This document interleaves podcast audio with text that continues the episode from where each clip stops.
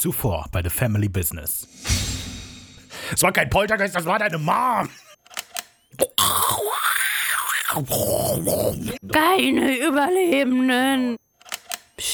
Die von Ihnen gewählte Rufnummer ist leider nicht vergeben. Den? Den bist du's. Ein D -D -D Dämon. Weißt du was? Ich glaube, ihr seid die Bösen. Supernatural schauen, Folgen besprechen. The Family Business. Wir haben eine Menge zu tun.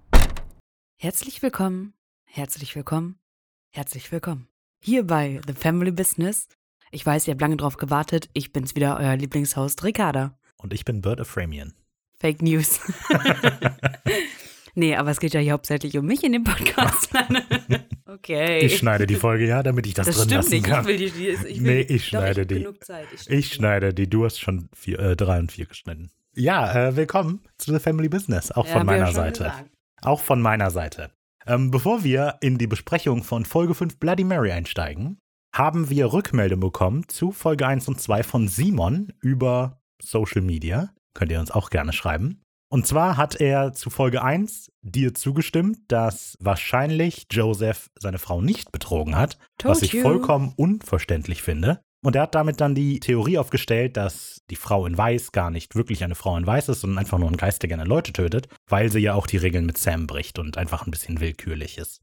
Ist zwar falsch, aber danke für die Rückmeldung. ja, genau. Und bei Folge 2 hat er dir darin zugestimmt, dass Sam nicht irgendwie ein Arsch ist, weil er denen das einfach entgegenwerfen will, dass es ein Monster gibt, sondern er bezeichnet Sam als Idealisten, der glaubt, dass alle immer die Wahrheit erfahren sollten. Das ist zwar auch Quatsch, aber auch hier danke für die Ich glaube, Meldung. das ermutigt unsere Zuhörer nicht, uns zu schreiben, wenn du bei jedem sagst, boah, die haben zwar Unrecht, aber danke, Wenn- dass ihr euch Wenn ihr meldet. mir zustimmt, dann werde ich das auch sagen, dass ihr ganz toll seid. ja, aber von Genau. meiner Seite aus, ganz tolle Leistung, Simon. Vielen Dank.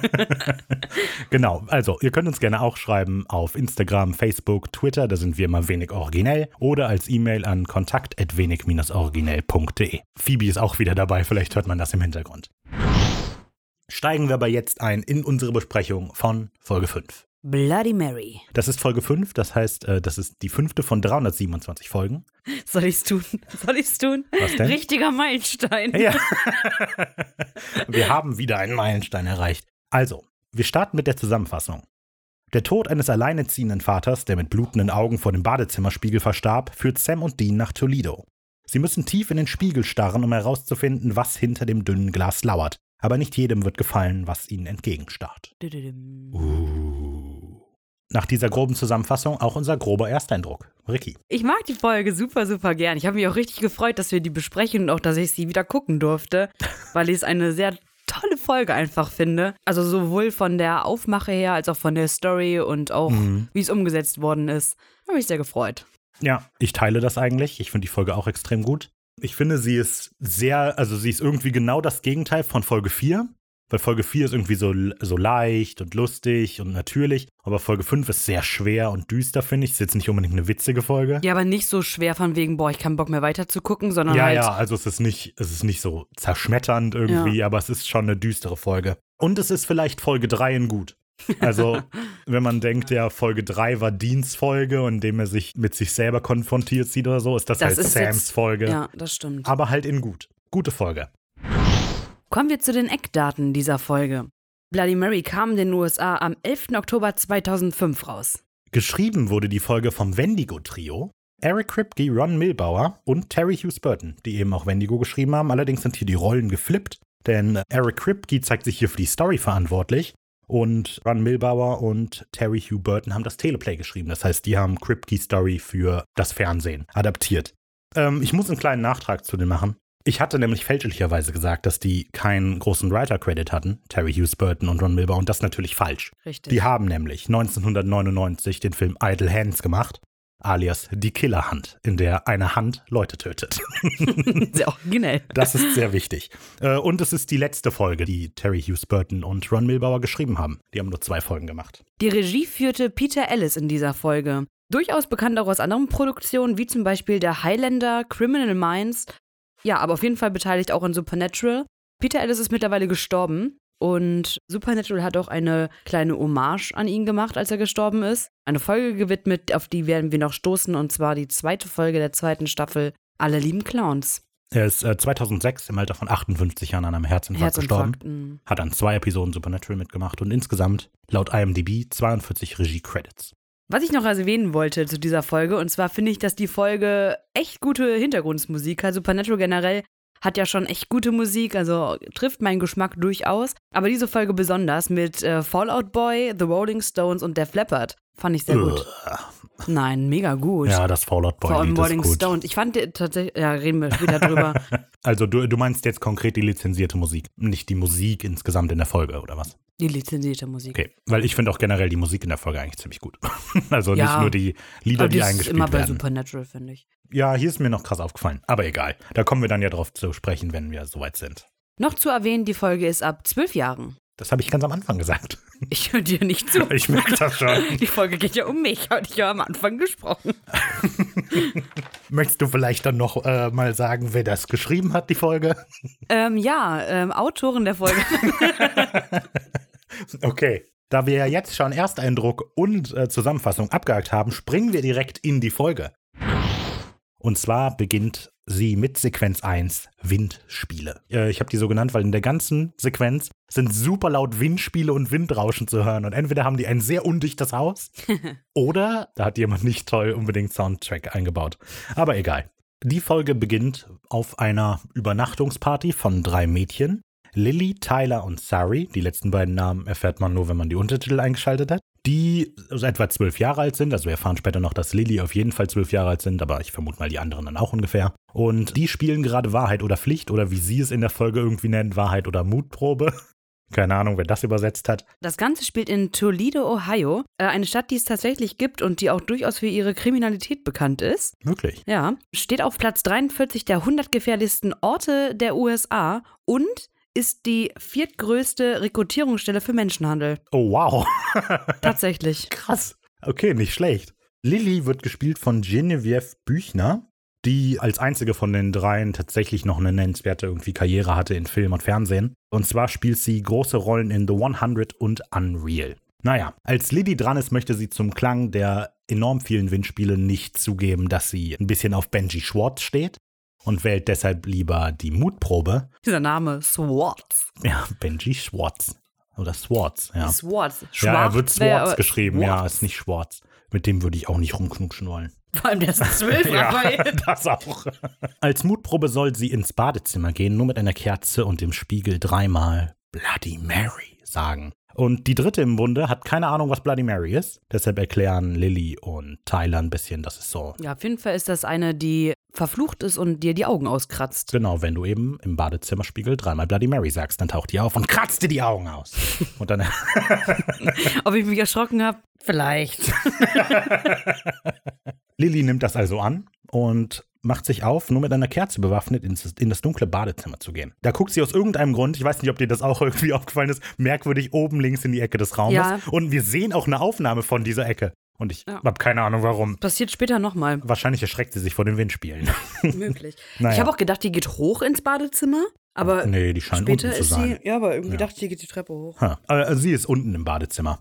Nachdem sie in die Ecke schaut, ähm, schaut sie in den Spiegel und sagt dann dreimal Bloody Mary. Und sie hat schon ein bisschen Angst. Also das dritte Mal hm, Bloody Mary. Es taucht ein Windstoß auf, der die Kerze ein bisschen zum Flackern bringt, aber ansonsten passiert erstmal nichts. Diese Stelle hat mich direkt an den Troxler-Effekt denken lassen. Der Troxler-Effekt ist generell, dass das Hirn dazu tendiert, Sachen auszublenden, auf die es nicht sonderlich achtet. Also man kennt das vielleicht so mit optischen Illusionen.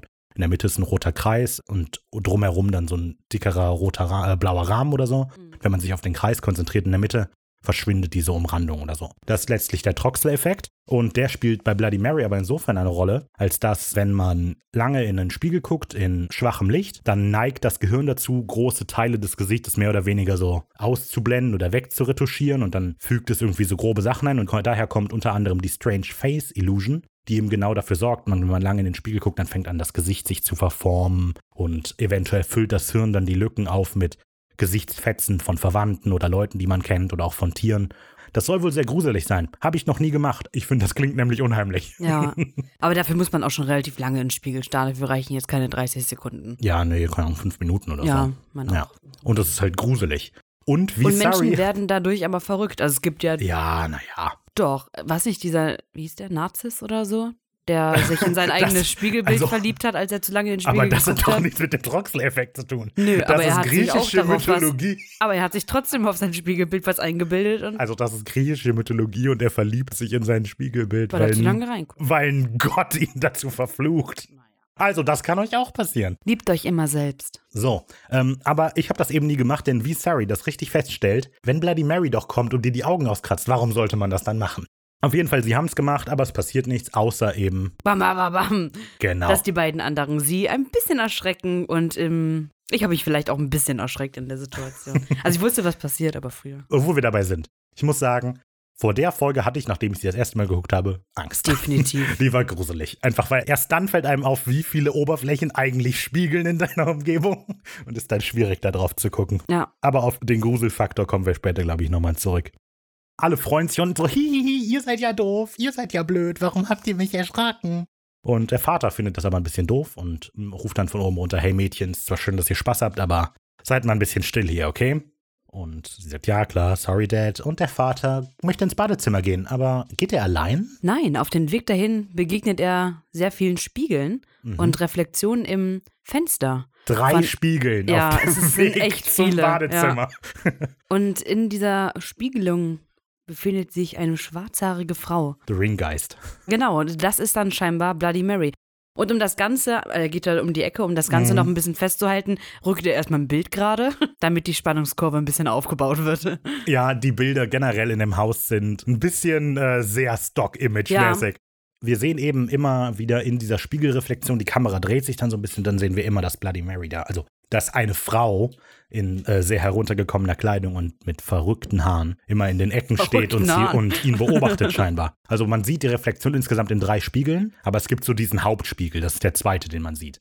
Und da äh, finde ich super krass, dass man sieht, dass das Greenscreen ist. Also, dass das halt das Bild nachher drauf projiziert wurde. Ach so. Am Anfang sieht das noch realistisch aus, aber je weiter er weggeht und je mehr sich der Spiegel neigt, desto verzerrter erscheint dieses Spiegelbild. Ja, aber das sieht man, wenn man genau hinguckt. Also, Man bemerkt es nicht im allerersten Moment, aber wenn ein kleines bisschen drauf achtet, ist das schon irgendwie komisch, weil alles so zweidimensional wirkt in diesem Ja. Spiegel dann. Aber das ist okay.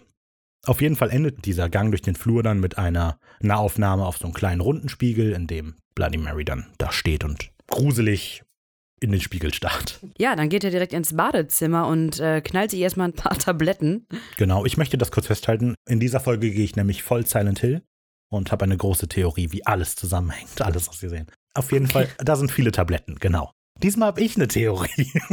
Du hattest in Wendigo eine Theorie, die du lange angekündigt hast, jetzt ich. In der letzten Folge hattest du auch eine Theorie. Ich habe immer eine Theorie, Stimmt, also.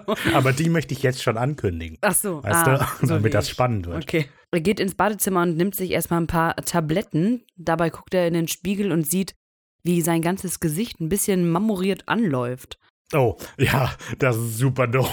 Ist so ein richtig schlechter Instagram-Filter. Also dieser Effekt, dass die Adern dick werden, ist einfach ein echt schlechter Instagram-Filter. Also So. vor allem bei ihm. Später Ja, wird es, finde ich, genau, besser, aber bei ihm fand ich es halt. Ja, äh, wirklich, weil da, also das wackelt auch unabhängig vom Gesicht und so. Das ist echt nicht gut. ja. Das ist echt nicht gut, genau. Aber er blutet aus den Augen und ich glaube, dann gibt es einen Cut to Black, ne? Wir sehen nicht, was genau passiert, oder? Nee, wir sehen gar nichts. Wir sehen dann nur, dass Donna, die ältere Schwester von Lilly, nach Hause kommt. Scheinbar zu spät. Lilly bemerkt das auch und sagt: Hey, so nicht. Danke, Dad. Ja.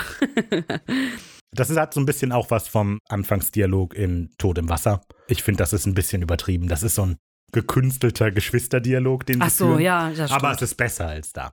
Die Schauspielerin von Donna, Christy Marston, die hat auch so ein paar Filmrollen und so weiter, aber die ist vor allem als Theater- und Musical-Schauspielerin groß geworden. Richtig. Und ich finde, das merkt man eben auch, weil die hat so ein, die hat irgendwie Ihr eine sehr, Auftreten so. äh, ja, die hat so eine sehr ausladende Art zu Schauspielern, eben wie das im Theater nötig ist, wenn man halt für Leute auch in der letzten Reihe noch schauspielern muss. Ja. Also ich würde nicht sagen, dass die schlecht schauspielert, aber man merkt, dass sie eine andere Art hat, das zu spielen. Also Ja. ni- nicht unbedingt dezent. Ihre größte Rolle war Mamma Mia. Über 800 Auftritte als die jüngste Sophia, die es wohl gab. Gut, Donna geht auf jeden Fall dann hoch und steht vor dem Badezimmer und bemerkt dort eine Blutlache. Eine merkwürdige rote Pfütze. Sie ist erstmal noch, ich glaube nicht, dass sie herstellt, dass das Blut ist. Sie ist noch verwirrt. Was sollte sonst sein? Ja, aber man, also, das ja, ich, ist egal. Auf jeden Fall sieht sie das Gehört alles und, zur Theorie. und hält in, nein, das gehört nicht zur Theorie. Das ist alles ein Traum, Ricky, das ist ein Traum. Dann öffnet sie die Tür des Badezimmers und man sieht, wir als Zuschauer sehen nicht, was da sich da drin Genau, befindet. Wieder nur extrem viel Blut. Ja, extrem viel Blut. Und äh, ja, scheinbar ist es ihr Dad. Sie schreit und cut. Wir gehen weiter zu Sequenz 2, die ich Traum. Ah! Ah! Also genannt mir haben. ist aufgefallen, seitdem ich jetzt ja ausschneide. Der Raphael hat eine Tendenz zum Schreien. Natürlich. Ist ja auch sonst langweilig.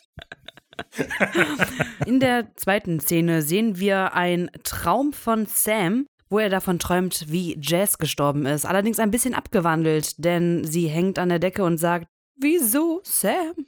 Und ich glaube, dass das halt so ein bisschen getriggert ist durch den Dämon der letzten Folge, der halt meinte, ich weiß, was mit Jazz passiert Ja, ist. mhm. Ich glaube, dass deswegen halt nochmal drauf eingegangen wird, diese Folge auch. Macht Sinn. Aber ähm, er wacht dann auf. Er träumt halt davon, wie das Ende von Folge 1 in Blau ausgesehen hätte. Das Ja. muss man nämlich dazu sagen. Es ist alles sehr blau. Die Farbfilter wurden gerade mal ausgewechselt, Ja. die mussten was Einstellungen probieren. Ja, in echt sitzen sie aber in ähm, Toledo im Auto. Also Sam und Dean. Ja. Und Dean hackt wieder so ein bisschen drauf rum auf sein Schlafproblem und möchte mit ihm reden. Aber Sam ist stur und möchte weiterhin Genau, nicht drüber genau. reden. Was ich da ganz interessant fand, ist, dass es Dean ist, der Sam aus seinem Traum aufweckt. Ja, Sam wacht eben nicht von alleine auf, er braucht Dean dafür. Ich finde, das kommt am Ende auch nochmal rüber. ja, das So, dass Dean ihn unterstützen möchte. Sie ähm, sind vor dem Lake Erie Central Hospital in Toledo, das es allerdings nicht gibt in Toledo. Das ist Wirklich. richtig. Es gibt irgendwie fünf oder sechs Krankenhäuser in Toledo, aber die sind alle nicht das Lake Erie Central Hospital. Genau, denn die beiden haben natürlich von dem Zwischenfall gehört und wollen sich das Ganze ein bisschen genauer angucken. Gehen deswegen in die Leichenhalle. Wie haben Sie denn davon gehört?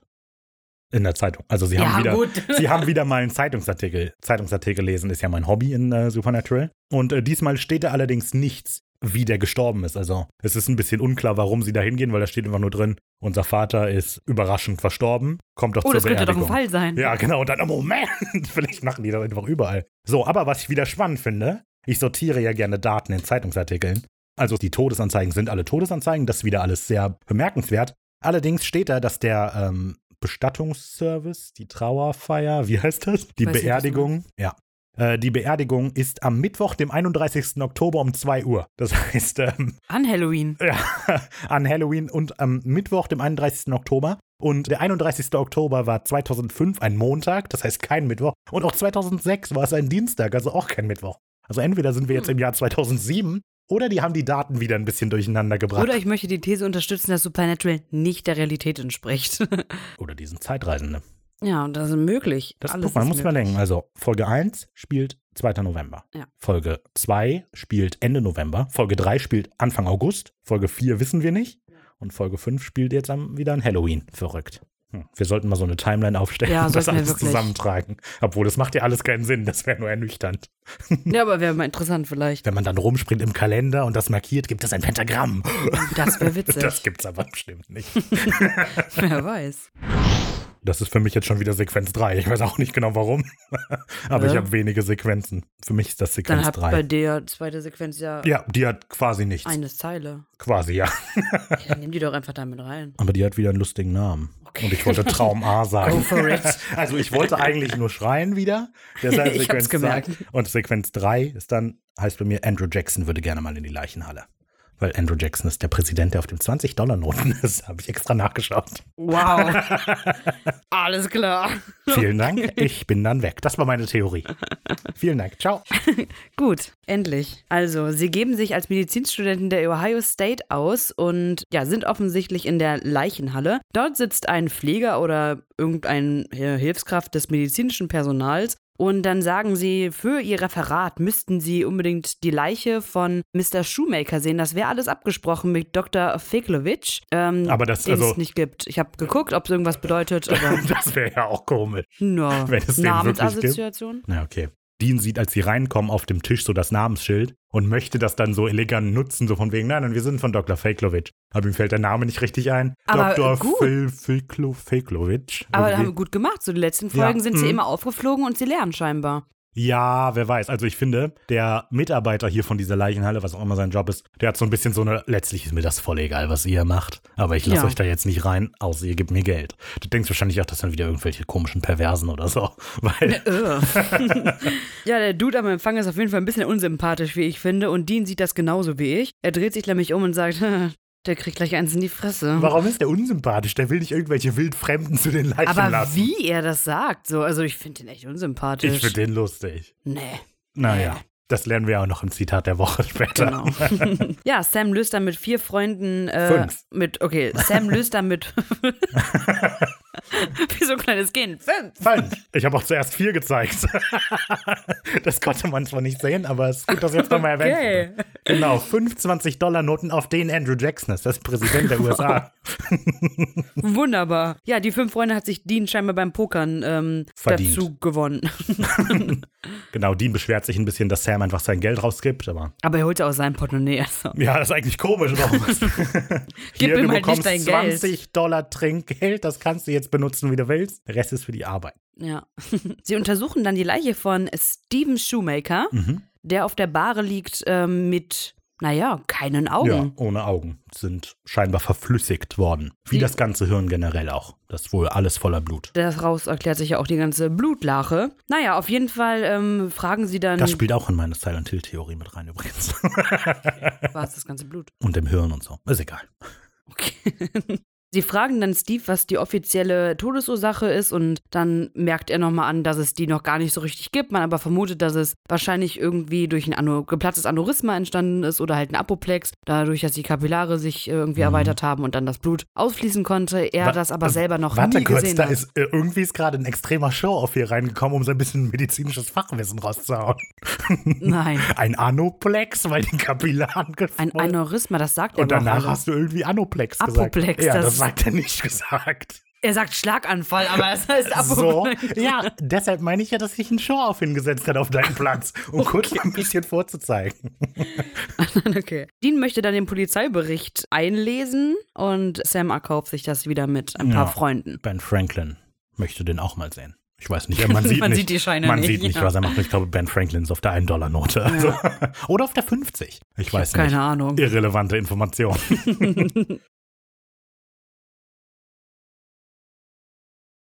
Wir sehen jetzt nämlich noch, wie Sam und Dean quasi irgendwie ein Treppenhaus runtergehen und so ein bisschen vermuten, äh, ja, was könnte es denn sein? Merkwürdigerweise sagt Sam, vielleicht ist es ja wirklich nur ein medizinischer Sonderfall.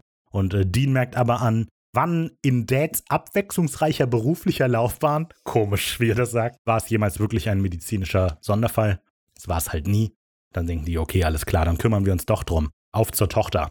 So, und da ist mir aber aufgefallen, wo kommen die beiden her? Du kennst dich ja in Krankenhäusern aus, sind Leichenhallen normalerweise im obersten Stock? Nein, Gut. im Keller. Das habe ich auch gedacht. Ich dachte, vielleicht ist das nur so ein Filmklischee, aber es ist gut, dass sie tatsächlich unten im Keller sind. Sie kommen von ganz oben irgendwie und wir wissen, erfahren irgendwie, dass die Leichenhalle noch, ich glaube, Zimmer 114 ist oder so. 114, ja. Genau. Ja, Bisschen ich habe komisch. ich hab von vielleicht gedacht, dass das, wo die halt vorstehen, dieses äh, Lake Erie Hospital, wo die halt sind, dass das nicht wirklich ein Krankenhaus ist, sondern halt eher sowas wie eine Gerichtsmedizin Also oder das so. heißt Lake Erie Central Hospital. ja, ja, aber ich finde es halt auch ganz merkwürdig, weil es geht ja auch nur über Treppen da hoch und so. In welchem Krankenhaus geht es über Treppen? Ja, vielleicht gibt es auch einen Fahrstuhl, aber die sind halt sportlich und fit. Nein, ich meine, bevor die reingehen. Ganz von so. draußen. Also ich hatte, das war halt so eine Vermutung, die ich hatte, dass es halt kein richtiges Krankenhaus ist. Oder am Anfang dachte ich auch, das wäre eine Psychiatrie vielleicht oder so, aber ich habe keine Ahnung. Das sind einfach fünf nicht. Stockwerke voller Leichen. Nee, aber keine Ahnung, vielleicht mit Laboren oder so. Bei mir heißt die nächste Sequenz, die jetzt kommt, sowas wie Bullen. Sam und Dean kommen also auf die Trauerwache im Haus der Shoemakers und wollen mit Donna sprechen. Da ist mir wieder aufgefallen, dass der Sound irgendwie komisch ist. In der Anfangssequenz hat man die ganze Zeit Windspiel gehört und so und Windrauschen. Und hier hört man die ganze Zeit so ein abwesendes Nuscheln so und ein paar willkürliche Schritte. Und ich habe das Gefühl gehabt, generell, dass die Folge von jemandem vertont ist, der sonst Hörspiele macht. Das hat eben alles so Raumklang, aber der hat nie Tiefe. Normalerweise ist halt, dass der Sound sich dynamisch entwickelt. Die gehen irgendwo lang und es passiert was. Aber hier ist es die ganze Zeit, man hört dieses merkwürdige Nuscheln. Und im Garten hört man ultra penetrant die ganze Zeit Vögel zwitschern und so. Okay. Die ganze Folge setzt immer so Stimmungen für Szenen, aber ich finde, die Musik ist nicht unbedingt mega passend immer auf genau das, was passiert. Okay, sie gehen also raus, weil ein netter Typ ihnen zeigt, wo sie Donna finden können. Und sie finden dann eben Donna, die Tochter des Verstorbenen, und ihre zwei Freundinnen, Charlie und, Und Jill. Lily. Äh, Jill, genau. Ist Lily auch ist auch da. Was ich da ganz nett finde, die kommen eben raus in den Garten und vor den dreien ähm, auf dem Tisch stehen drei Gläser mit, sehen so Margaritas aus?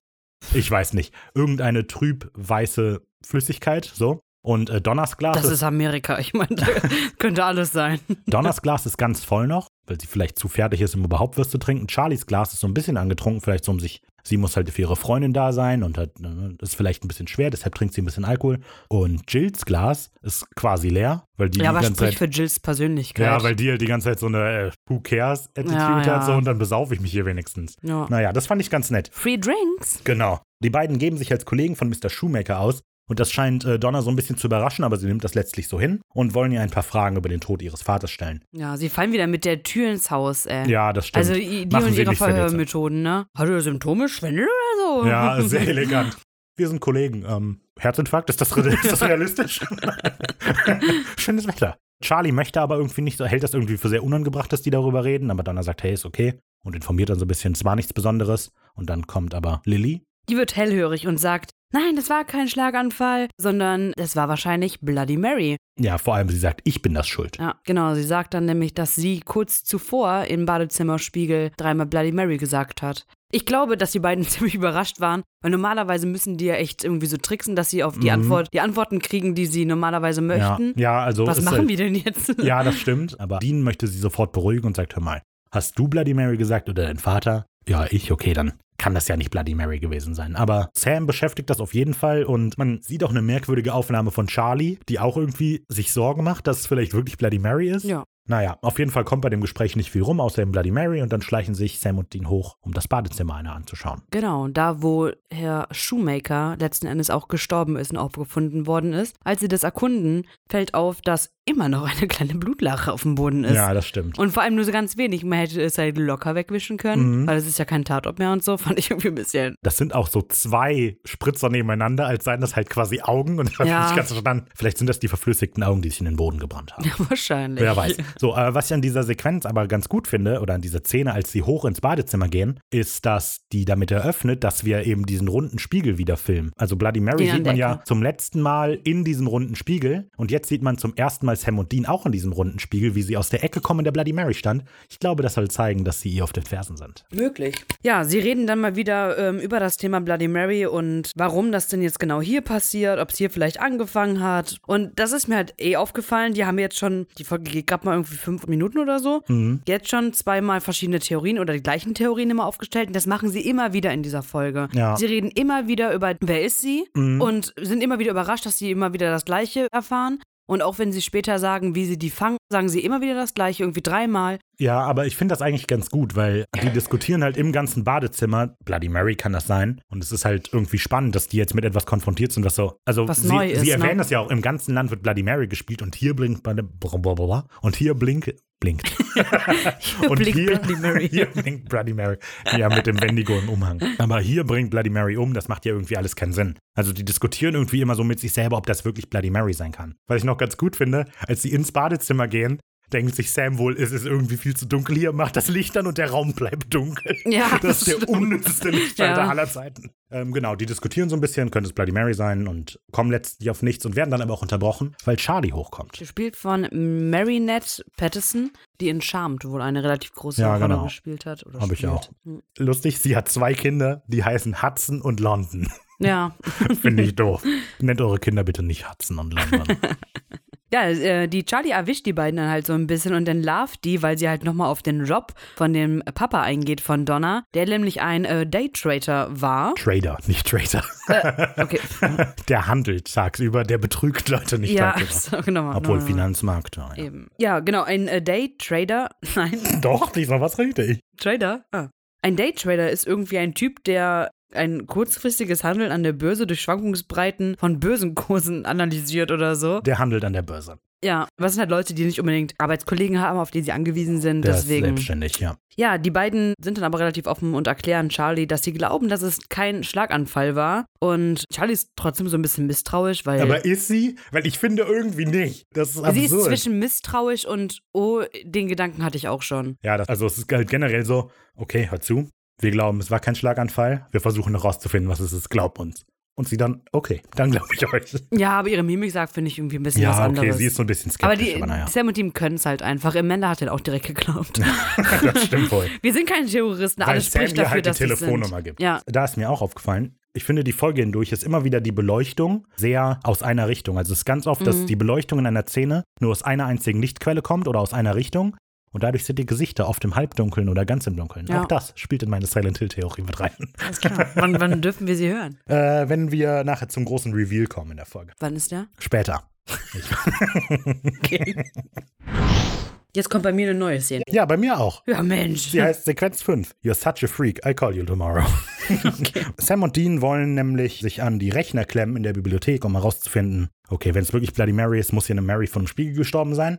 Und tja, leider sind die PCs außer Betrieb. Das ist irgendwie unnötig, die Sequenz. Ich verstehe nicht, was das Ja. soll. Und nachdem wir also sehen, Sam und Dean sind nun beschäftigt, nach Hause zu gehen, sehen wir, wie Charlie gerade im Auto ist, mit, äh, gerade fährt und telefoniert, macht das nie über Fahrtgeister, das haben wir schon gelernt Das haben wir gelernt in Folge 1. und spricht mit Jill über Sam und Dean. Also Jill wird gespielt von Sheelan Simmons und die kennen wir alle aus Final Destination 3. Die Richtig. Rollercoaster Summerbank Scene. Genau. Und aus Die Stephen verbrennt er King in der Sonnenbank. S von 1990. Genau, da spielt die auch mit, ja. Jill telefoniert die ganze Zeit über mit einem schnurlosen Telefon, aber auf ihrem Nachttisch ist noch ein schnurgebundenes Ja. Telefon.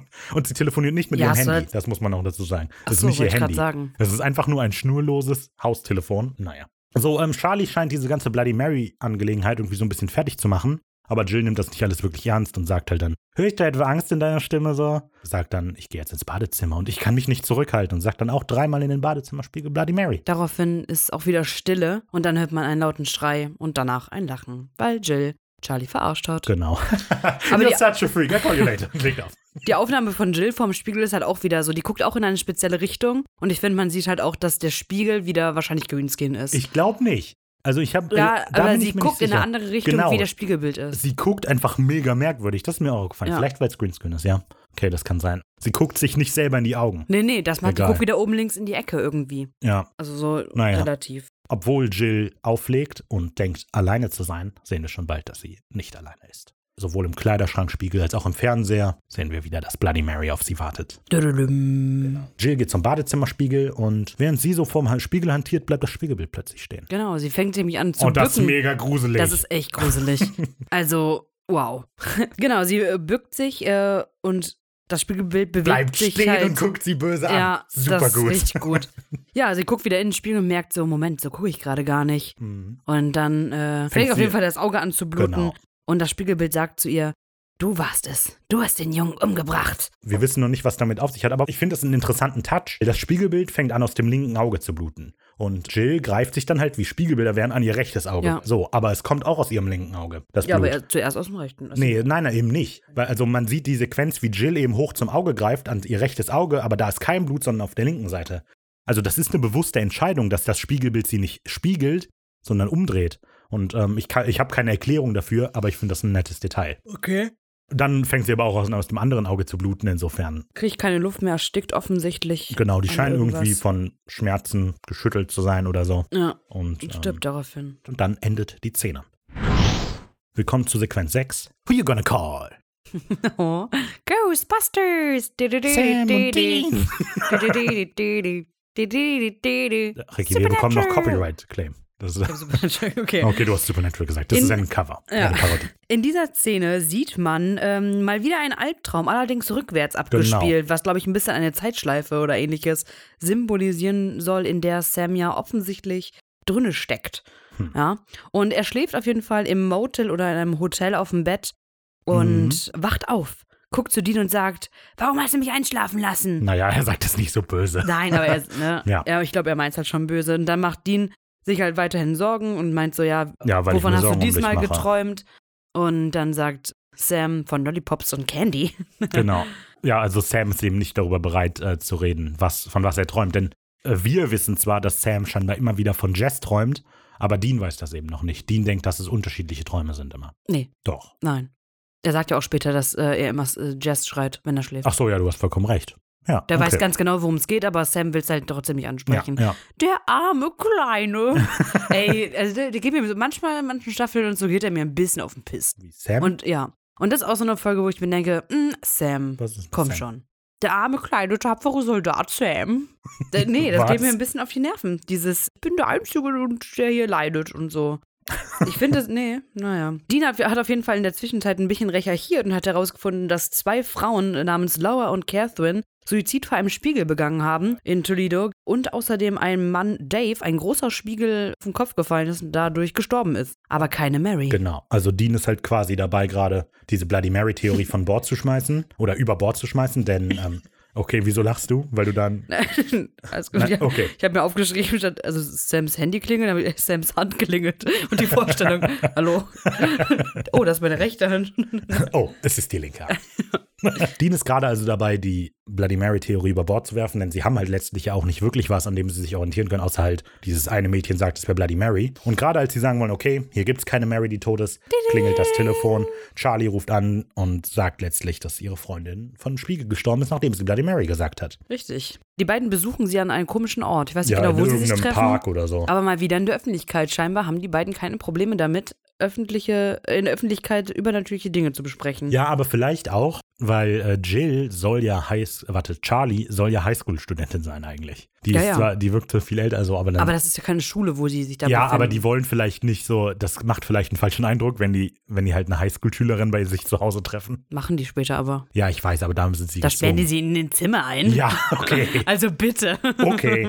Na gut, sie treffen sie in der Öffentlichkeit. Daraufhin versprechen Dean und Sam ihr auf jeden Fall zu helfen. Dann ähm, Sie gehen. brauchen aber Charlies Hilfe dafür. Und was mir da noch aufgefallen ist, also sie sprechen halt draußen im Park und man sieht halt dann diese, dieses typische, jetzt ist Dean im Bild, dann ist Sam im Bild, dann ist Charlie im Bild, wenn sie halt miteinander reden. Und immer wenn Sam im Bild ist, sieht der Hintergrund super komisch aus. Also normalerweise sind halt einfach unscharfe Bäume oder so und hinter Sam sind das ah, alles so. das ist die Szene. Ja, so als wäre das verwaschen und gema oder gemalt. aber so, ein das Ölbild. ist alles so punktig und ja, so. ja, stimmt. Mhm. Ja, das ist ein bisschen komisch. Ja, ich hätte einfach so einen Laken hochgehalten hinter ihm. ja, aber es bewegt sich. Das ist das noch Ja. komischere. Ja, kann also, mit den Armen wackeln. nee, aber also die, es sieht komisch aus. Ja, sehr unscharf gestellter Hintergrund. Aber ja, ist mir auch Mhm. Naja. gefallen. Ähm, sie bitten also um Charlies Hilfe und Charlie lässt Sam und Dean daraufhin durch das Fenster in Jills Zimmer. Ähm, Sam packt dann eine Kamera aus, die scheinbar auch eine Nachtsichtfunktion hat. Genau, vorher schickt äh, Dean Charlie noch zum uneffizientesten Lichtschalter aller Zeiten.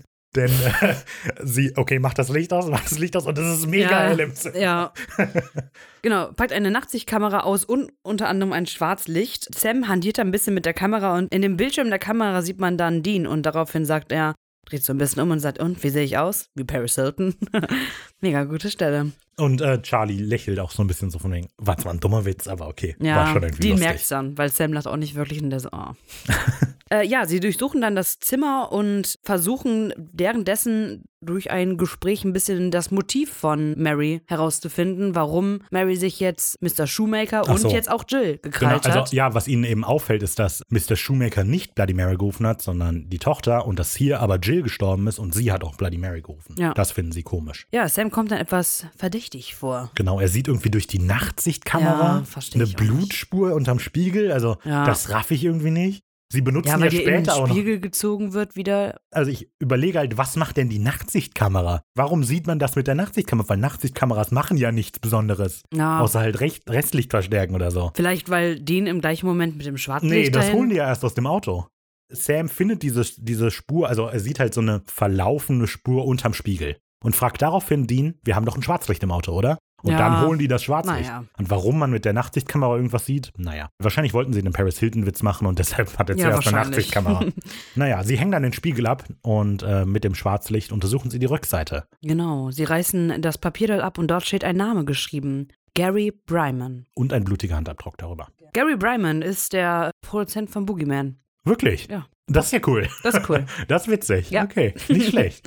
Nicht schlecht. Sie- ja, aber sie wissen alle nicht genau, wer Nee, ist wer Gary das sein? Bryman. Und dann gehen sie ein bisschen recherchieren, äh, Also, setzen naja. sich wieder im Park. Also Charlie und Dean setzen sich in den Park und Sam geht recherchieren. Ja.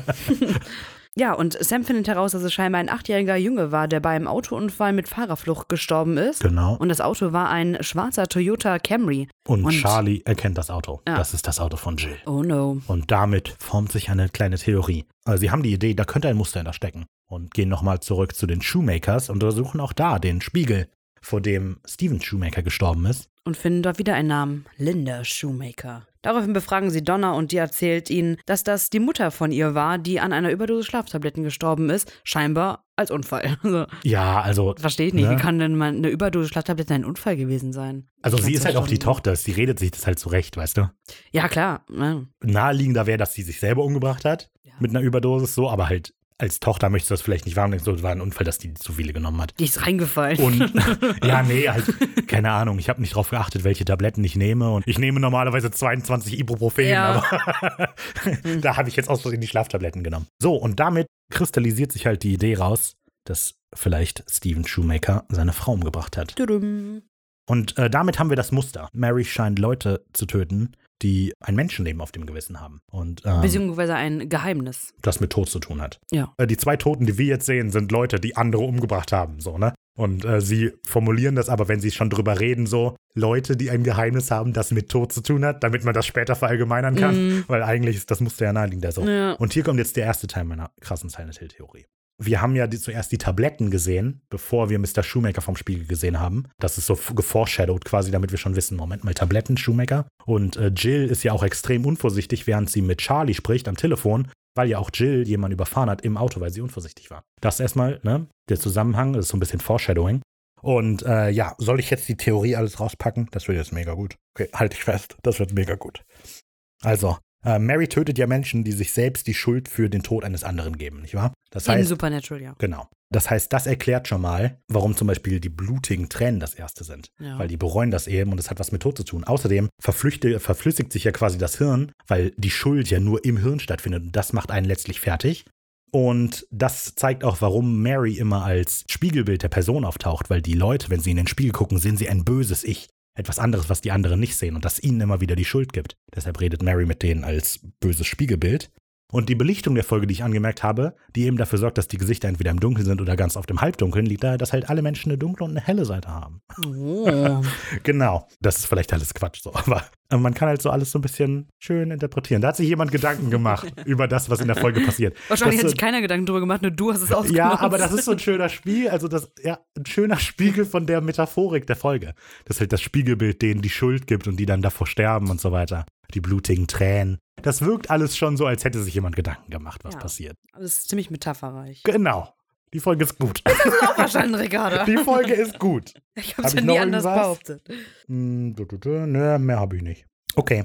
Charlie sagt dann ja, ich bleib bei Donna. Und das finde ich ein bisschen weird, weil sie bringt Donna, äh Quatsch, Charlie bringt Sam und Dean in das Haus, nachdem sie komische Fragen ihr gestellt haben. Zerreißen jetzt auf einmal den Spiegel. Und also die letzte Person, die ich dann hätte sehen wollen, wäre ja Charlie so. Und das, Mhm. das hat Charlie sowieso nicht kapiert. Nee, dass Donna also- die echt scheiße findet. Lass mich doch in Ruhe. Ja. Kommt ja, später kommt es dann Ja, ja, ja, in der mal. nächsten Szene, ja.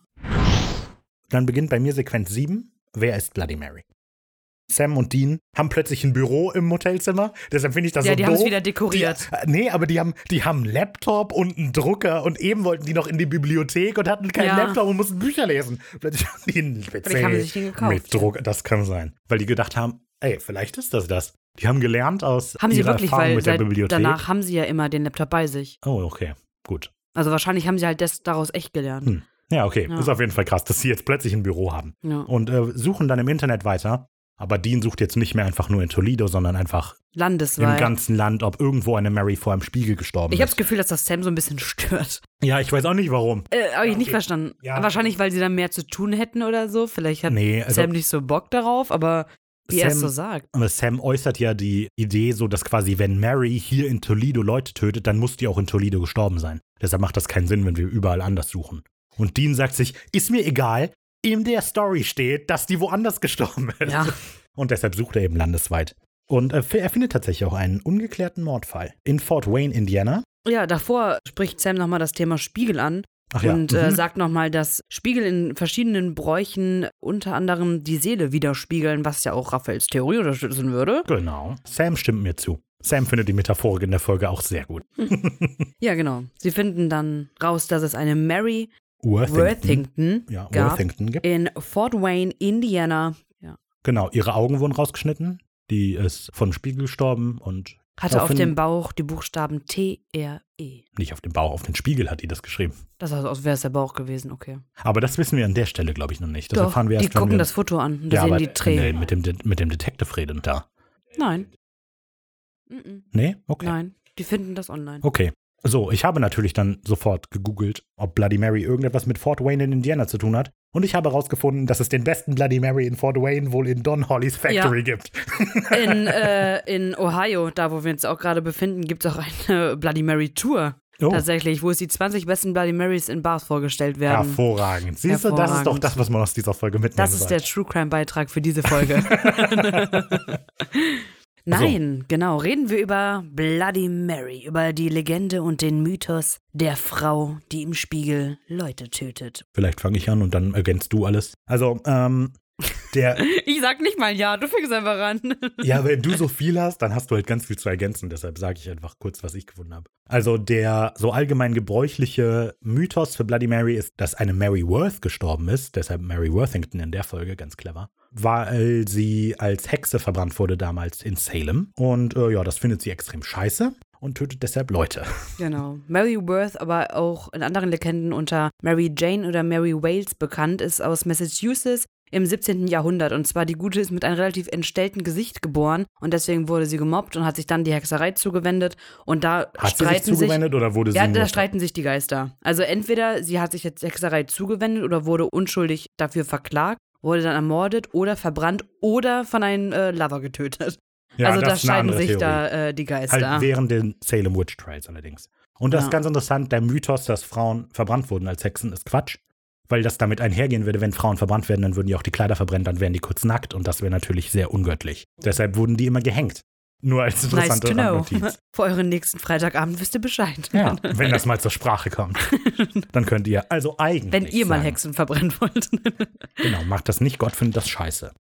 Der historische Ursprung des Bloody Mary Mythos ist so ein bisschen, so wie weit ich das rausgefunden habe, so ein bisschen verworren so, weil es gibt einfach sehr viel, das damit reinspielt. Es gibt zum Beispiel wohl ein historisches Ritual, bei dem junge Frauen mit einer Kerze und einem Handspiegel nachts rückwärts die Treppe hochgehen sollen und dann können sie im Spiegel das Gesicht ihres zukünftigen Ehemanns sehen. Es kann aber passieren, dass man auch einen Totenschädel oder den Sensenmann im Spiegel sieht. Das heißt, dass diese Frauen noch sterben werden, bevor sie heiraten können.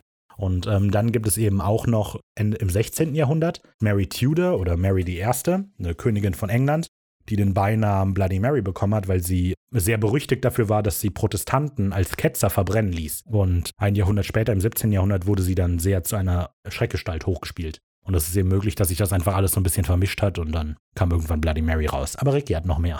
Es gibt nicht nur die Legende von dreimal im Spiegel Bloody Mary sagen. Also es gibt da eh verschiedene. Manche sagen auch, man soll 99 Mal Bloody das Mary ich auch sagen. gesehen. Ja, oder Mirror, Mirror on the Wall, who's the deadest of us all? The Deadest. Oh, Ja. okay. ist auch schon gut. Genau, das gibt's auch. Und dann gibt es die Geschichte vom Candyman, die auch hier in Deutschland relativ bekannt ist, wo man in einen Spiegel fünfmal Candyman sagen soll hintereinander.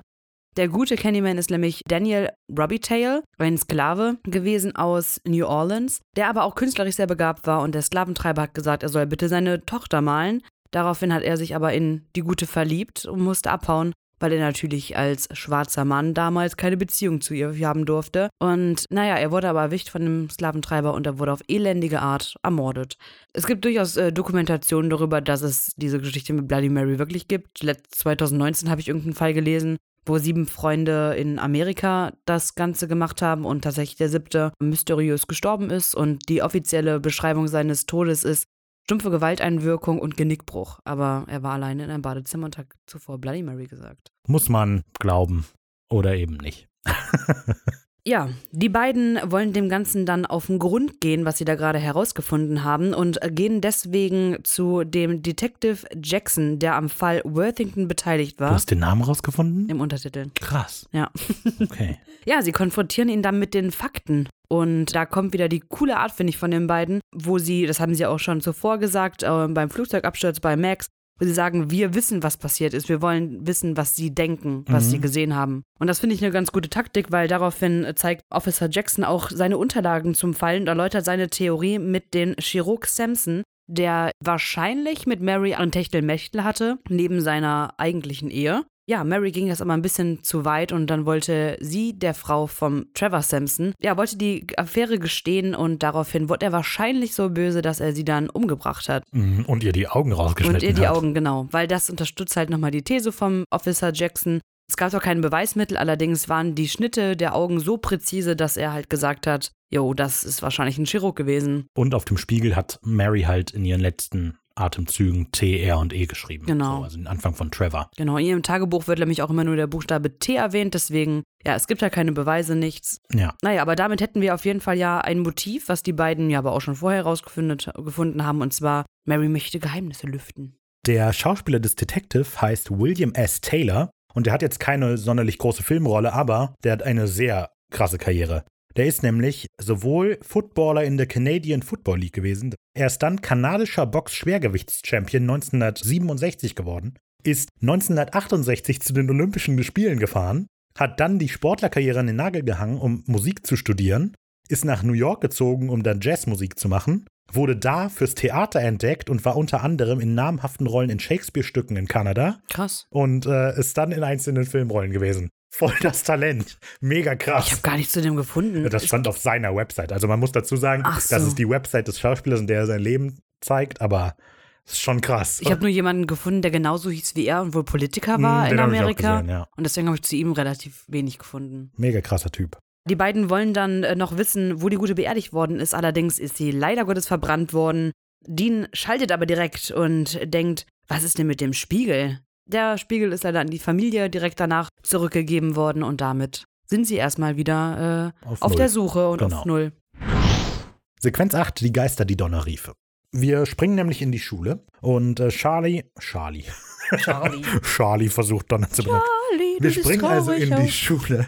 Und äh, Charlie versucht Donna zu überzeugen, dass Sam und Dean nur helfen wollen mit dieser ganzen Bloody Mary-Sache. Und Donna hat so ein bisschen die Schnauze voll von dem ganzen Scheiß. Aber ich finde es auch, also davor in der Sequenz am Ende, wo die sich zuletzt sehen, da sagt Dean ja noch zu ihr so, aber erzähl ihr nichts. Und jetzt sieht man diese Sequenz, wo sie halt so direkt zu Donna geht und so, hör mal, Bloody Mary gibt's wirklich.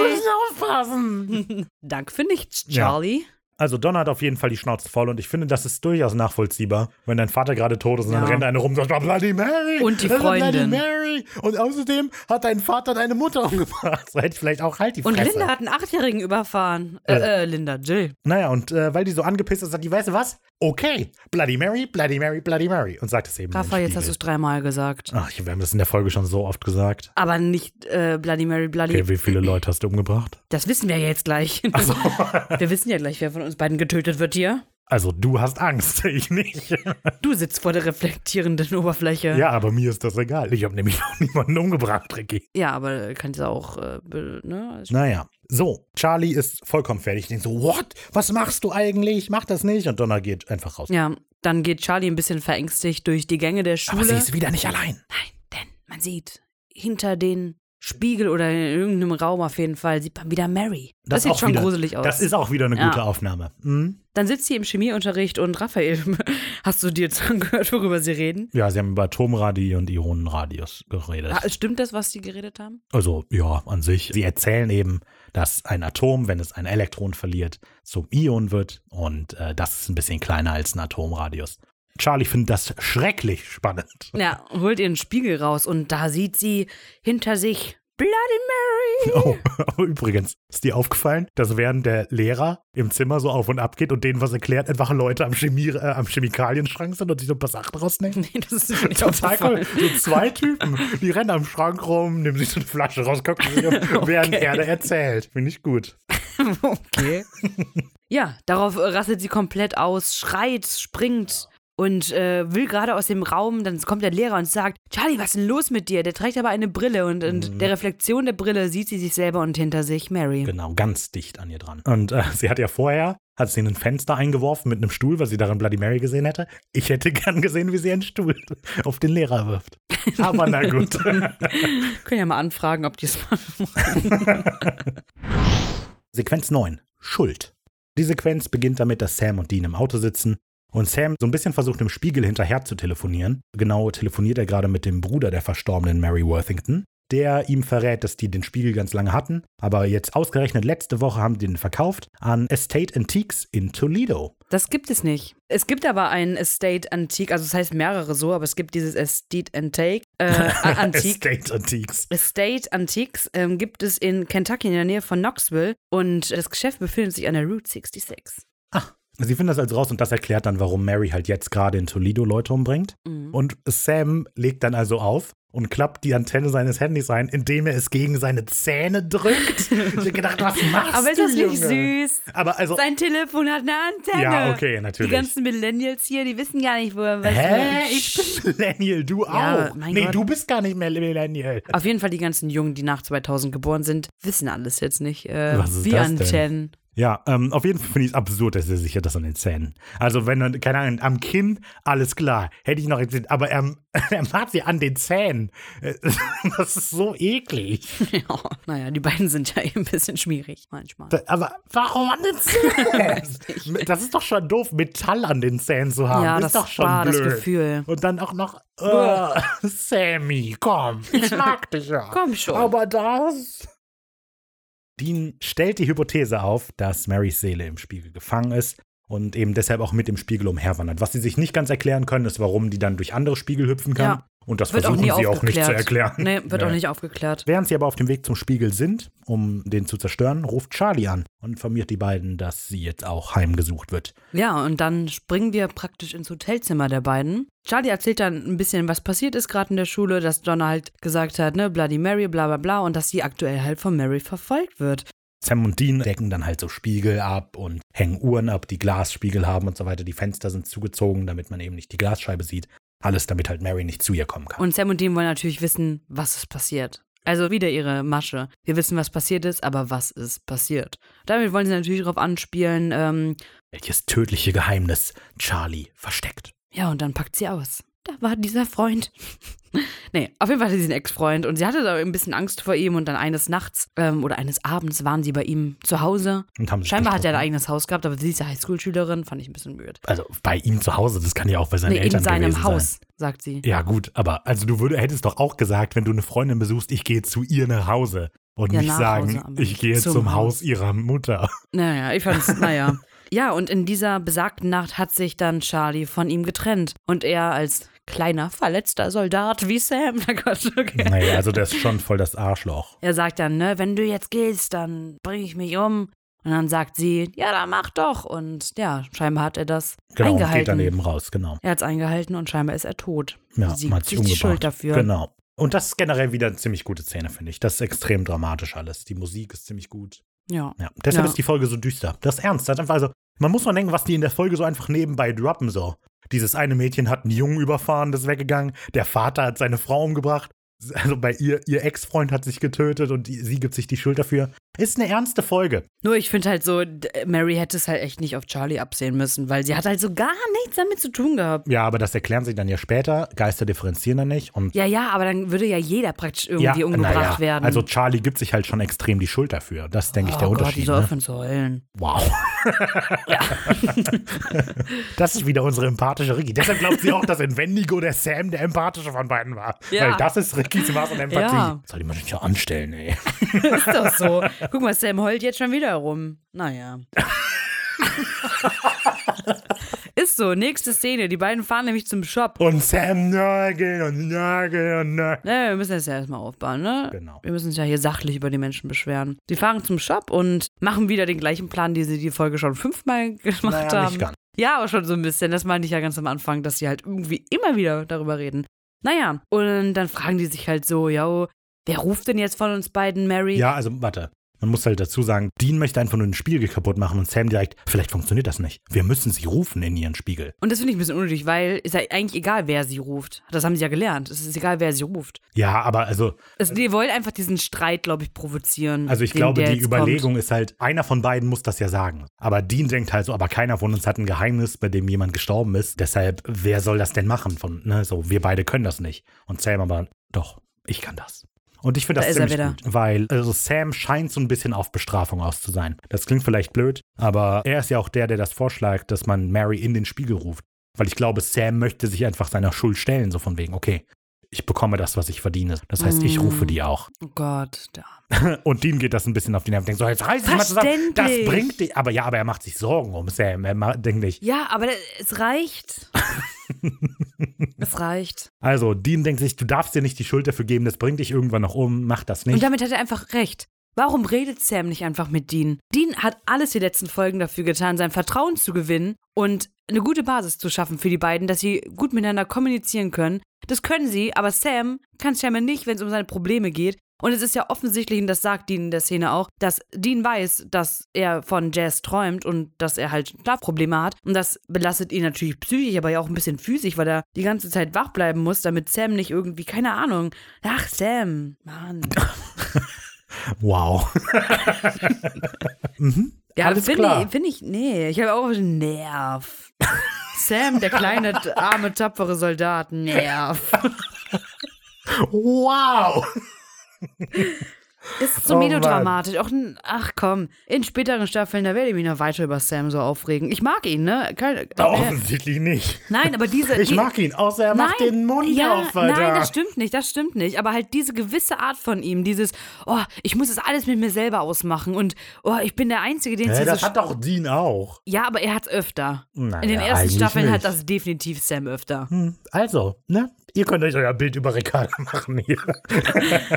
so, also, Dean sagt außerdem, was soll das? Ist ja kein Geheimnis, ich weiß doch, was passiert ist. Und Sam Ja. sagt, nein, das ist nicht alles. Ich habe dir nicht alles erzählt. Also, der, dann sagt Dean, okay, dann erzähl doch. Und dann sagt Sam, nee, tut mir leid, kann ich nicht. Dann kommt die ja nicht. Und damit hat er ihn natürlich. Mic drop. Und dann fahren sie weiter und kommen zum Geschäft, richtig? Richtig. Sehr gut. Ähm, blablabla. In Sequenz 10, Spiegellabyrinth. Die ist auch ganz kurz übrigens. Die endet einfach irgendwann wieder, diese Sequenz bei mir. Bei mir. ja, ich mag halt einfach Überschriften zu schreiben. Na und? Ja, sie brechen dann in das Geschäft ein, wo sie den Spiegel vermuten Mhm. und äh, müssen sich erstmal zur Aufgabe machen, den richtigen Spiegel zu finden. Sie haben dann. Denn es gibt richtig viele es Spiegel. gibt richtig, äh, nicht nur, es gibt auch Lampen, es gibt alles. Es gibt ohne Ende Lampen und Spiegel. Ja, und es sind noch ein paar Lampen sind an. Sam holt dann eine Taschenlampe raus. Und ich finde, das Offensichtli Offensichtlichste, was man machen kann, wenn man einbricht, ist eine Taschenlampe rauszuholen. Ja. Weil würde Warte, man da sich- bricht doch einer ein. Ja, wenn man sich ja versteckt halten wollen würde, dann würde ich halt A nicht mit einer Taschenlampe und B schreit Dean halt über, durch den ganzen Laden so. Ja. Also ist es unnötig. Ach, Ja. Also vielleicht das ganze als lieber Einbruchstipp. anmachen. Ja, oder? Dann würde auch die Geschichte, die Dean später erzählt, irgendwie mehr Sinn machen. Ja, Sam holt also die Taschenlampe raus und die machen sich auf die Suche. Ich finde diesen, den ersten Shot, also dann sieht man die zwei halt nur immer durch den Spiegel. Und das finde ich ziemlich gut. Man sieht in einem Spiel sieht man nur Sam, in dem anderen nur Dean, dann in einer, in dem sie beide sind und so weiter. Und ich glaube, es hat extrem lange gebraucht, das aufzubauen. Dass alle Spiegel Ja, so gerichtet sind, das dass man in dem einen nur Dean, in dem anderen nur Sam, in dem anderen beide sieht. Ja, Finde ich eine gute Aufnahme. Man sieht ja generell viel durch Spiegel und so. Das ist cool. ja, Äh, unwissend triggern die beiden den Alarm. Ich wollte noch die Musik loben. ja. Denn man hört ja den Alarm, also man sieht den Alarm und das hat so ein Klickgeräusch, so Klick, Klick, Klick, Klick. Und in der Musik wird dieses Klick, Klick dann mit eingebaut. Die Musik ist gut in dieser Szene. In der Sequenz finde ich die sehr gut. Ja, so, generell. Die beiden stehen vom Spiegel. Ich finde auch interessant, dass Sam den findet, weil Sam halt der ist, der sich den stellen muss. Und äh, sagt dann dreimal Bloody Mary, die Musik schwillt an. Und dann kommt bei mir Sequenz 11. 600 Jahre Unglück. Ja, okay. genau. Ja, der Sicherheitsdienst ist dann da und Dean geht erstmal raus und redet mit ihm und sagt so, hey, hey, alles gut, ich bin der Sohn vom Chef. Und dann sagt der Sicherheitsmann, was? Sie sind der Sohn von Mr. Yamashidora? Yamashiro. Dann macht Dean wieder sein, wie gesagt, Jensen Ackles und Gesicht ist einfach voll gut. Weil er guckt jetzt so, äh, was? Hm? Was war? Das ist einfach Lachen. super gut. Super Ja. gut. Währenddessen sieht man dann aber halt, wie Sam weiterhin vor dem Spiegel steht und Anfängt einen Munterspiegel zu zerhauen. ja, weil äh, Mary halt da drin ist. Weil er möchte halt verhindern, also sie will Sie wollen Mary in den richtigen Genau. Spiegel bekommen, in Ja. ihren Spiegel. Ich habe mal gedacht, ne? Das macht überhaupt keinen Sinn. Also, warum haben die den Spiegel nicht aus dem Spiegelgeschäft rausgenommen? Also, man hätte auch noch abdecken können, also, Also, man hätte es anders regeln ist, können. also ich würde ja denken. Ich habe schon gesagt, Sam möchte halt quasi sich seiner Schuld stellen. So, deshalb, ich finde es auch nett, dass er sich der halt zuerst alleine stellen muss und so. Aber ich glaube, wenn man die Metaphorik mal rausnimmt in der Folge, wäre das Klügste. Sie brechen da ein, decken den Spiegel zu, nehmen den raus, bringen den ins Motel, wo ja schon eine ist, die von Mary heimgesucht wird, warten, bis sie auftaucht und hauen dann den Spiegel kaputt. Ja. Das wäre das Cleverste. Aber nein, ja, Ja, aber ich glaube, Mary möchte ja eigentlich absichtlich nicht in ihrem Spiegel. aber sie Und möchte. wenn aber das ist- einzige Option wäre, dann würde sie gar nicht erst auftreten. Doch, klar, das macht sie ja auch noch mit Sam. Ja, ganz am Äh, Ende. Wo sie keine andere Wahl mehr hat und schon provoziert ist. Ja, naja, das wäre das Cleverste gewesen, finde ich. Aber sie gehen lieber in ein Spiegelkabinett und rufen Mary. Naja. Allerdings hilft das Ganze nicht, denn irgendwann hält Sams Spiegelbild inne. Mit so einem coolen Lächeln, gut geschauspielert. Also Sam haut alles, guckt sich merkwürdig um und dann fängt das Spiegelbild an zu lächeln und schaut auf Sam runter und dann bemerkt Sam, oh shit. Und sofort fangen die Augen an zu tränen und, und Sam krümmt sich unter Schmerzen und das Spiegelbild an, du hast sie getötet, das ist deine Schuld. Und macht dann einen dramatischen Reveal, finde ich ganz lustig. Du hättest sie doch er erzählen müssen, was los ist. Wir, ja, das wissen wir doch schon, aber da ist noch mehr. Ja. Ja, denn wir erfahren jetzt, was Sams Geheimnis ist. Diese Träume, die wir sehen, die hatte er schon vor Jess Tod. So, und das macht Sam ebenso fertig. Und Sam droht auch darunter zu zerbrechen. Er ist am Boden und krümmt sich und. Und dann kommt Dean, der Retter in der Not, den man vorher übrigens noch gesehen hat, wie er die ähm, Ach ja, Sicherheits- niedergeschlagen hat. Ja, Ja, vollkommen die richtig. Sicherheitsleute niedergeschlagen hat. Hat wortwörtlich mit denen herumgeschlagen. Äh, ja, der kommt dann aber und ein Brecheisen oder was auch immer zerschlägt er dann letzten Endes den Spiegel, in der sich Mary ja gerade Mhm. befindet. Und daraufhin ist Sam erlöst. Auch wieder sehr metaphorisch. Wie schon aus dem Traum, aus dem Dean Sam gerettet hat, Ja. rettet jetzt auch hier Dean. Weil was Sam eben nicht einsieht, er muss das Ganze nicht alleine tragen. Er hat seinen Bruder, der ihm hilft. Ja, obwohl er sich, glaube ich, trotzdem Aber noch das so ein bisschen Sam wehrt. nicht. Ja, ja, nee, klar. eben, weil, dann, weil Dean sagt dann so, ja, also Mhm. so von wegen, ja, ich bin ja dein Bruder und sagt so, Sammy, Sammy. Und dann steht Sam auf und sagt so, ich heiße Sam. Ja, genau. Das, So. das, das habe ich auch gedacht. Also er hat Schon halt immer wieder. noch diese Mauer. Das ist ganz cool wieder. Finde ich gut. Ja. So, und wir denken, ach gut, dann ist das Problem ja erledigt, aber dann, und dann kommt The Ring. ja, dann kommt voll the Ring. Ja. Denn Mary kommt in ihrem Body Horror aus dem Spiegel geklettert. Auch sieht gruselig aus. Definitiv. Und äh, ja, an der Stelle, die Schauspielerin von Mary heißt übrigens Giovanna Burke. Ja. Die hat nicht wirklich irgendwas Großes gemacht, aber ich fand das ganz lustig.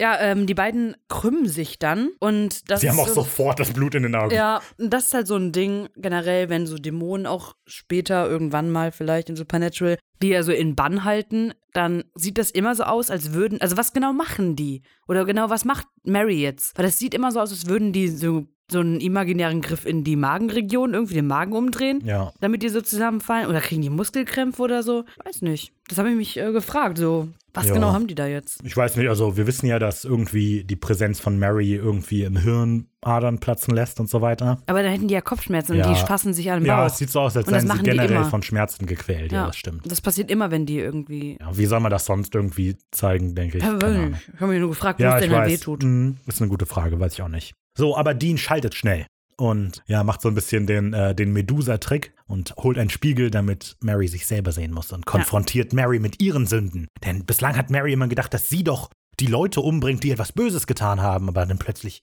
sieht sie, dass auch sie einfach nur eine Mörderin ist. Du hast sie alle getötet. Sie redet mit das eigentlich, das, also das macht Dass sie ja so mit sich selbst redet. nicht so richtig Sinn, Nee. weil wer ist denn die Mary im Spiegel, die mit ihr redet? Egal. Auf jeden Fall redet Mary im Spiegel auf Mary außerhalb des Spiegels ein. Du hast sie getötet und dann fängt Mary an zu schmilzen. irgendwie. Wie, wie so eine Kerze, das sieht ja, ein bisschen aber komisch am aus. Ende, am Ende hat das so einen Glaseffekt. Ja. Ich weiß nicht, und das sieht ganz cool aus, aber dann verschwimmt ja, aber das, das am auch im Anfang Boden. so, wie ja. das Gesicht so runtergezogen wird. So.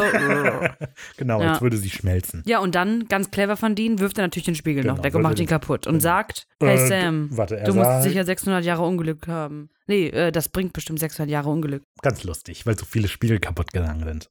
Äh, Und damit ist das letztlich eigentlich vorbei, die Folge, oder? Ja. So, wir kommen also zur Sequenz 12 dann. Das ist der Abschied einfach nur. Ich weiß nicht, hat keinen coolen Namen. Weil ähm, Sam und Dean bringen Charlie nach Hause und versichern ihr, dass jetzt wirklich alles vorbei ist. Und Sam gibt Charlie dann noch den guten Rat mit auf den Weg, dass sie sich verzeihen sollte und Sam schaltet den Selbstheilungsmodus an. Ja, das stimmt. Aktiviert. genau, schlimme Dinge passieren halt manchmal und da kann man nicht unbedingt was gegen tun. Und er redet dann natürlich auch so ein bisschen mit sich selber und er wirkt so ein bisschen mehr mit sich im Reinen. Er lächelt so ein bisschen vor sich hin, ein bisschen doof. Aber, Ja. aber wir erkennen auf jeden Fall, Sam ist bereit, das Ganze so ein bisschen anders zu sehen. Dean ist natürlich überstolz auf seinen Bruder, der sich scheinbar auf einem guten Weg befindet. Und, möch, und möcht, denkt jetzt, okay, vielleicht verrät er mir ja jetzt, was los ist. Ja, kurz noch davor, also die beiden haben Charlie ja praktisch das Leben gerettet Mhm. und sie sagt nicht Danke oder so. die ist die ganze Zeit stumm. Die versichert sich nur, dass alles vorbei ist, steigt aus und seit, dann sagt sie nichts mehr. Ja, okay. Finde ich ein bisschen unhöflich. Ja, gut. Die hat Weißt halt du? viel mitgemacht. Ja, und haben die anderen auch. Auch bei Wendigo und überall. Also, die unfreundliche Charlie geht also in ihre Wohnung und Dean denkt, okay, vielleicht erzählt mir ja Sam jetzt sein Geheimnis, aber Sam hält immer noch hin und sind manche Sachen muss ich einfach für mich selber behalten. Ich finde es ganz süß, wie die beiden sich davor noch so anlächeln, die Blicke, die beiden austauschen. Wir haben es geschafft, Mann. Cool. Das endet dann letztlich, also dieses, dieser ganze Heilungsprozess von Sam wird dann nochmal so ein bisschen deutlich gemacht, dass äh, Sam jetzt Jess am Straßenrand sieht, eben nicht mehr brennend an der Decke, wie er sie die ganze Zeit nur träumt, sondern in einem Weißen weißen Kleid. am Straßenrand. In Zeitlupe. In Zeitlupe, genau. Dann verschwindet sie irgendwann hinter einem Strommast oder Ja. so. Und äh, ich finde allerdings, Sam guckt dann irgendwie so ein bisschen komisch. Ich weiß nicht, also ich verstehe die Symbolik hinter dieser Szene nicht. Ach Soll so. das jetzt irgendwie zeigen, dass Sam mit ihr im Reinen ist? Oder soll das zeigen, dass da noch mehr ist, dass Sam nicht kapiert hat? Weil Sam guckt so ein bisschen komisch. Ja, Ist vor allem am Anfang, egal. bevor er sie sieht, lächelt er so und dann ist er so ganz genau, dann komisch. sieht er sie und dann ist er. Hä? Ja, das ist ja wie die fünf Phasen äh, des Trauers bei Sam. Müsste man analysieren. Phase 1 Leugnung. Macht er eigentlich nicht. Vielleicht, weil er sich nicht mit den, doch, vielleicht so in Folge 2, weil er sich nicht bewusst mit dem Thema auseinandersetzt. Also, der ist so über die Leugnung hinweggesprungen, dass er sofort auf die Jagd geht. Gibt es nicht Aggression oder so Wut? Zorn, Ist das die zweite? ja. Okay. Also ich würde sagen, er überspringt das Leugnen. Obwohl, ich das nicht. Leugnen macht er vielleicht, als er den Traum zum ersten Mal hat und nicht wahrhaben will, dass sie wirklich stirbt. Also ich würde denken, er ist halt bei Zorn sofort nach ihrem Tod, weil er sofort auf die Jagd gehen will, um dieses Monster zu töten. So, Ja. aber das Leugnen ist halt vielleicht die Phase, wo er die Träume hat, aber nicht einsehen möchte, dass sie stirbt. Könnte man sagen.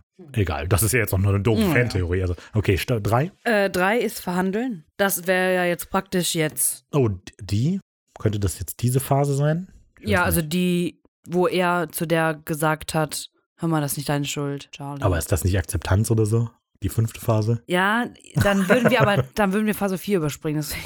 Ja, was ist Phase? Phase 4 kommt noch, Depression. Depression. Und 5 ist Akzeptanz. Das passt alles nicht. Mit den Nee. fünf Phasen der Trauer. Tja, schade. War eine gute Idee, aber passt nicht.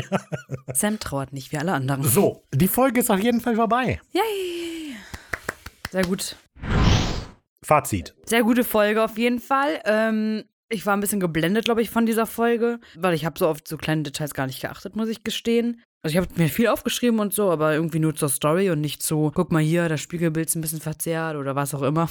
Also, das ist auch eine gute Folge. Also, de deshalb, ich finde das, also man kann so ein bisschen auch gefangen genommen werden in der Folge. So. ja, weil ich habe gar nicht äh, darüber nachgedacht. Weil ich sie halt echt gut fand. Ist ja gut. Ich mache einen Podcast über Supernatural, deshalb muss ich da besser aufpassen, weißt du.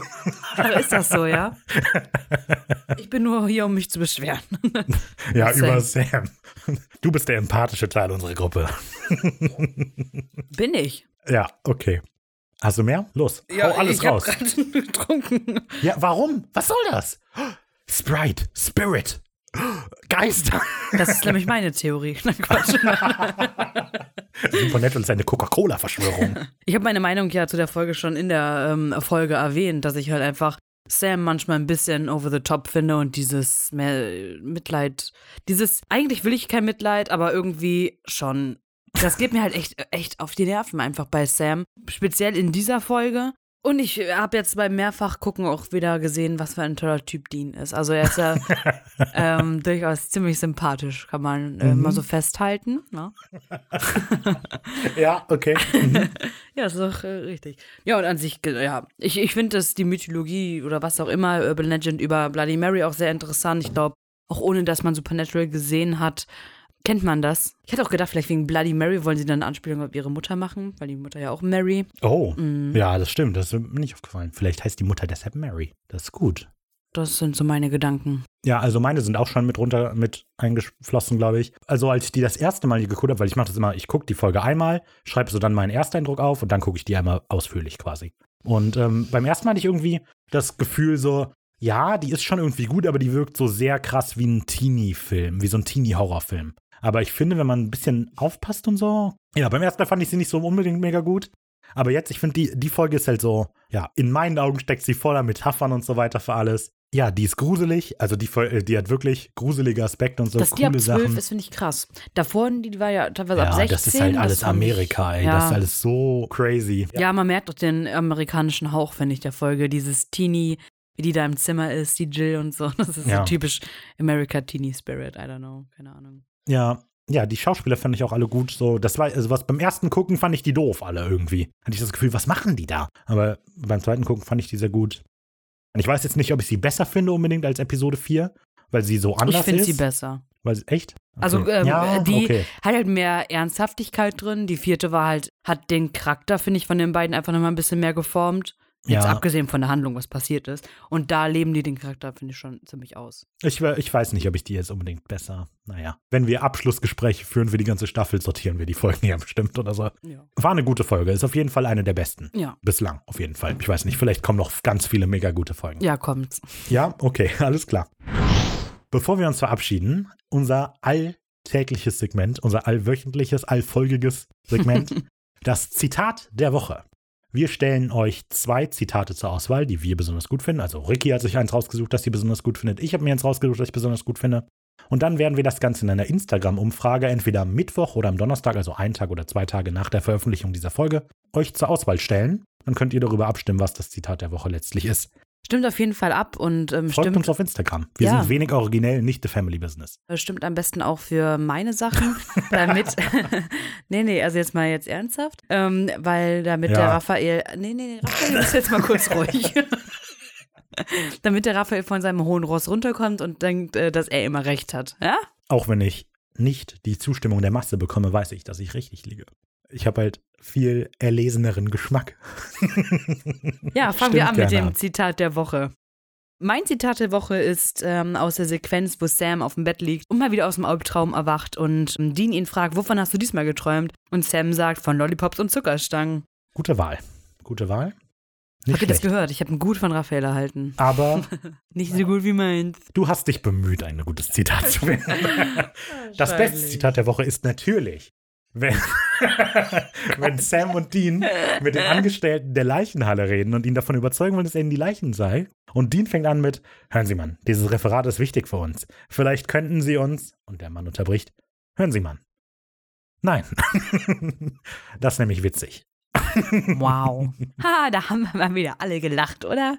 Das werden wir ja sehen. Ja, ähm, dann nächste Woche am Dienstag, am Sam und Dienstag, geht's weiter mit der nächsten Folge, Folge 6, Haut. Ja, bis dahin war ich Raphael. Das war Ricky. bis dahin war ich, Raphael. Ja, bis dahin Was bist du denn in er der Raphael. Zwischen? Äh? Bird of Framian, habe ich doch am Anfang gesagt. So, okay. Ja, ich war bislang Ricarda, jetzt ändere ich meinen Namen Jessica, was? Aber das war doch, das ist einfach eine Verabschiedung. Nee, das ist einfach nur dumm. Okay. Also, bis dahin. Ist das Raphael? Du, Nein, du musst unseren Spruch sagen. Also, bis dahin. Ja, wir haben eine Menge zu tun. oh Mann.